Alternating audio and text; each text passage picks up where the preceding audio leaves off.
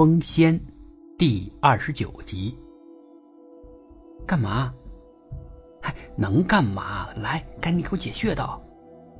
小杰的脸又暗淡下去了。不，还说不？你看看你都成什么样子了，生命都有危险了，还这么死心眼儿？快，快解开我的穴位！小杰不是没有思想斗争，可很快他就做出了决定。哎，你怎么这么倔呢？生死关头也这么倔？死就死吧，也没什么，让那个道士一场空吧。他还真是固执，宁愿一点一点的死去，也不想改变想法。李勇没招了。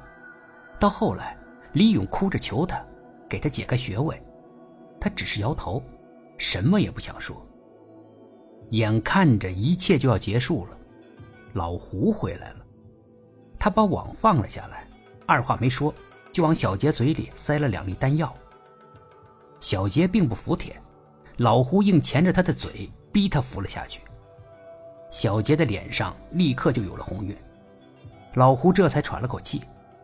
他捏着小杰的脸蛋儿：“你这个小丫头啊，还真是倔，宁愿万蚁蚀骨，也不愿意欢度春宵。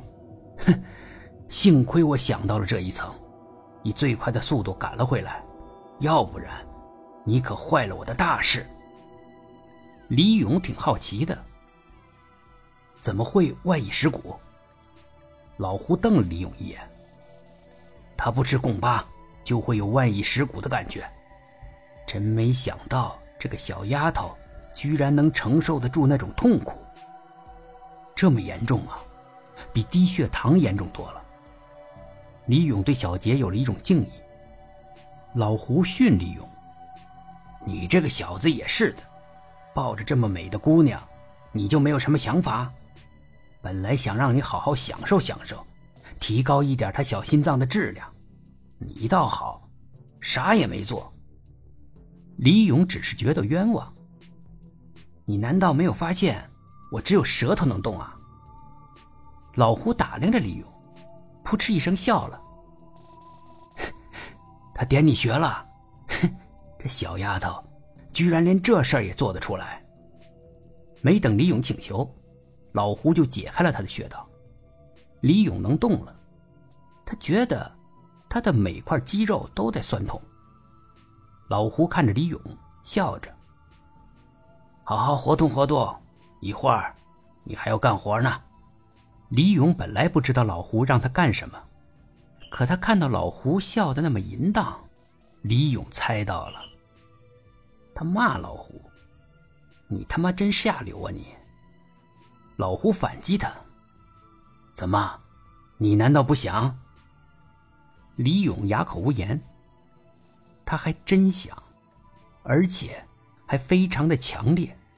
虽然他也知道老胡让他干坏事儿是为老胡自己着想，他也恨老胡，不愿意让老胡的计划得逞。但在那个世上，他更愿意老胡逼他，逼他。那就顺水推舟呗。可是他嘴上还是很硬的，我不想，我就不干。老胡似乎看透了他的内心，真的吗？他又语塞了。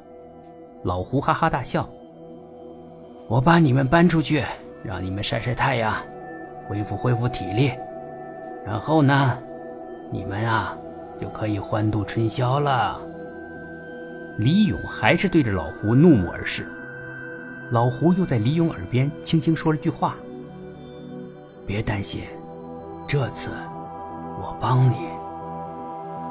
帮我？帮我什么？帮你点了那小可爱的穴道，让他没机会再点你的穴。”